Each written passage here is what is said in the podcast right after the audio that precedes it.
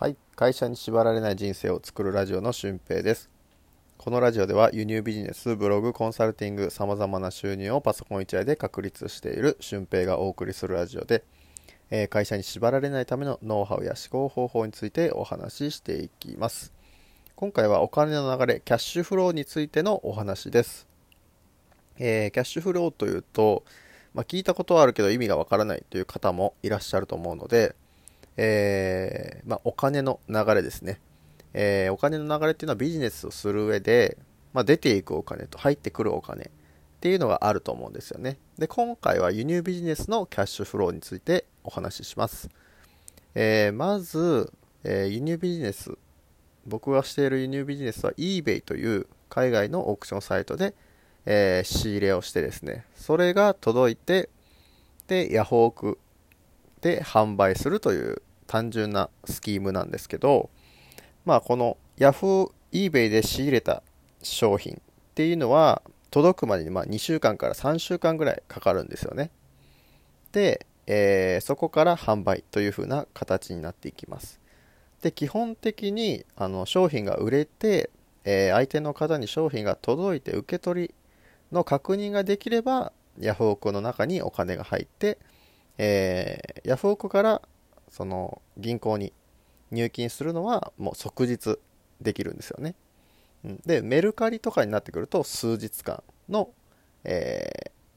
待ち時間が出てくるんですよね。で Amazon とかだと2週間とか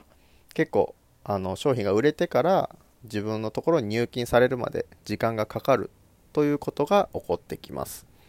で、まあ、ここで意識しておかないといけないのはそのお金の流れを止めないことですね。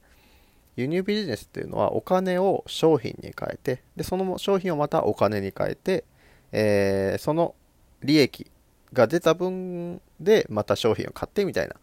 ことが起こってくるんですよね。そうしてこう利益をだんだんだんだん大きくしていってまあ自分が好きな利益で止めればいいんですけどえーまあその利益を止めたところ例えば10万円の利益が欲しいと思って輸入ビジネスして10万円のところで毎月コンスタントに10万円が出せるような仕入れでいいよっていうところに来たらようやくこう口座のお金が貯まっていく感覚っていうのを味わえるんですよね。で、えーそうじゃなくて10万円からまた20万円30万円目指したいなっていう方はなかなかこの口座のお金が増えてるなっていう感覚がないんですよね。だからこの在庫商品が多くなっていってなんか不安になるっていうことに陥りがちです、うん、5万から10万に行く時ですら結構不安に感じる方もいるんじゃないかなって僕は思うんですよね、うん、でなかなかこのキャッシュフローとか在庫の抱える時の気持ちっていうのは、えーあんまりこう発信されてないんですよ。なぜかっていうとこの輸入ビジネスでいうとちょっとマイナスな要素ですね、えーこれを乗り越えないとなんか利益を出せていけませんよっていう風なちょっとしたこう気持ちの不安なところがあるのであんまりここあの伝えてる人って少なくてですね、うん、僕もやっててその支払いに困ったことってはないんですけどだしこう長期在庫を抱えてしまったっていうのは本当にごくわずかな商品だし、まあ、仕入れ価格もそんなに大きくない商品なのでピンチっていう部分はないんですけどもしあのまあこれは聞いた話なんでわからないですけどその楽天とかアマゾンで出品している大きな会社は売り上げが1億円あっても次の月に倒産するみたいなことがあるらしいんですよね。うん、って考えるとこのキャッシュフローを維持していかないと結構怖いなって思うんですよ。うん、で大体この輸入ビジネスで支払いをする時っていうのはクレジットカードを使います。でクレジットカードっていうのは支払った時の、えー商品を購入した時の翌々月の末とかまあクレジットカードによって、えー支払いの期日っていうのは違うんですけど、えーまあ、翌々月の末だとしますねすると2ヶ月の猶予がされるんですよねでその間に商品が届いて販売ができて、えー利益も出せれば完璧ですよね。うん。むしろそのお金が減ることがなく、えー、増えてまたさらにそのお金を使って商品を仕入れることができるっていうふうなことが起こってくるんですよ。でこれがあの、まあ、回収率とか回転率っていうんですけどこの回転率とかがうまく機能していないとどうなるかっていうと、えー、在庫を抱えることになって、えー、仕入れる商品が少なくなっていくんですよね。例えばこれ売れてるからもっと仕入れたいなと思ってもなかなか、えー、自分の中に資金が回っていないので資金がなくて、えー、この仕入れをちょっと抑えようっていう風なことになる。ってなると売れない商品は売れないまま。で売れていく商品はボリュームが小さくなっていくので、えー、この回転率が悪くなってしまうんですよね、うん、でこのまあ回転率をこう見極めていくっていうのはやっぱり最初の頃っていうのは結構難しいんですよね。うん。だから、まあ、誰かにアドバイスしてもらうっていうのは自分の中ではベストかなと思ってもらっ思っていて、まあ、その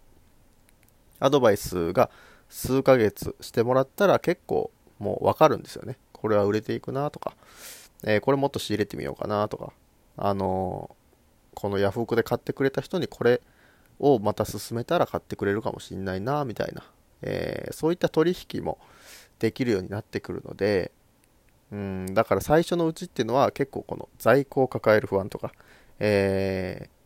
ー、支払いのこの期日に間に合わなかったらどうしようとか、まあね、もちろんこの資金があって、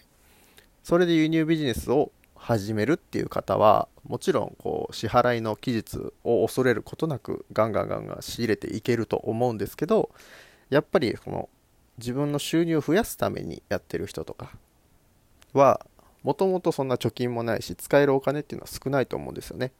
で実際僕もあの3 4 0万ぐらいしか最初なくてそれを回転させていって、えー、3ヶ月で利益11万。で、まあ、今は3全部の月収で35万とかがまあ平均的かなみたいな感じの、えー、流れなんですけどまあ、最初のうちっていうのはそのやっぱり資金が少ない分仕入れる量も計算しないといけないし回転率もしっかりと見ないといけないってなると結構大変なんですよね。うん、でまあ多分輸入ビジネスをやめていく方っていうのはそういう部分でお金が増えてないなっていう風な感じに陥っていって実際やめていってしまうんですよね。うん。だからこれがなんか輸入ビジネスをいけないところみたいな感じに見られているっていうのもまあ事実なんですよね。うん。この在庫を抱える不安とか、在庫のこの価値。在庫っていうのはもうお金を持ってるのと同じなので、それをこうお金に変えるかどうかみたいな部分が、えー、まあ一種のね、商売というかビジネスなので、えー、そこの捉え方もしっかりとえー、学んでおかないと間違った方向に行ってしまうのかなって僕は思ってますね。うん、で実際このキャッシュフローがうまくいかなくて回らなくなるとせっかくいい商品が仕入れられる感覚とかが身についているのにビジネスをやめないといけないっていう風なことになるんですよね。で一回やめてしまうともう一回始めるのっていうのはうーんほぼ不可能というかあの思考停止になってしまって動けないと思うんですよね。うん、そうならないためにもどんどんどんどん商品を回転させて、えー、売り上げを上げて利益を出していくっていうことがやっぱり先決だと思うんですよね。うん、だからこの入ってくるお金と出てくるお金そして回転率っていうことは意識しながら輸入ビジネスをしておいた方がいいかなと思います。で、これはまあ輸入ビジネスだけじゃなくて輸入ビジネスは、えー、お金を商品に変えてそれがお金に変わるっていうことなのでまあ自分で店舗を持って飲食店するのも同じですよね、えー、材料を買ってそれが料理されて、えー、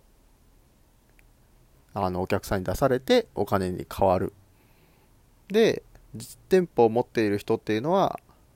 まあ電気代光熱費家賃っていう風な固定費がいろいろとかかってきますが、まあ、輸入ビジネスの場合、パソコンでね、できるので、そこまで、えー、家賃ほど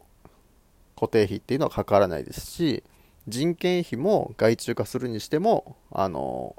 時給何百円とか時給1000円とか、まあ、それ以下の、えー、お金で人を雇うこともできるんですよね。まあ、その辺ではすごくあの商品の仕入れ以外にかかるコストっていうのはほとんどなくていいビジネスだなって思うのでもしそのねいろんなビジネスのキャッシュフローとか考えてみてえー、まあ、輸入ビジネスでもいけるなって思うんであれば挑戦してした方がいいなと僕は思うんですよ。うん。だからこうね例えばこのネットビジネスブログ書いてコンサルティングするとか、えー、情報商材販売するっていう風なことって最近めっちゃくちゃ流行ってるんですけど、まあ、それって本当にお金がかからないんですよね。うん。でも、この芽が出るまでに時間がかかるとか YouTube とか特にそうじゃないですかみんなが YouTuber 目指して動画を出すけどやっぱり YouTuber として収入を得られていく人っていうのはほんの一握りなんですよねでブログとかもブログだけで稼ごうと思ったら本当に時間がかかるし今はまあなんかブログが廃れていっている時代っていう風なこともあるのでブログ1本でやっていくとかは結構難しいのかなって僕は思ってますね。うん。その分やっぱり物っていうのは売れていくので、えー、輸入ビジネスは可能性がやっぱりまだあるのかなって僕は考えられているんですよね。うん。まあ実際に自分も結果を出してますし、まあっていうふうに、えっ、ー、と、お金の流れっていうのを意識するっていうことはビジネスでも非常に大事だなと思ってます。ということで今回はキャッシュフローについてでした。また次回の配信でもお会いしましょう。ほなまた。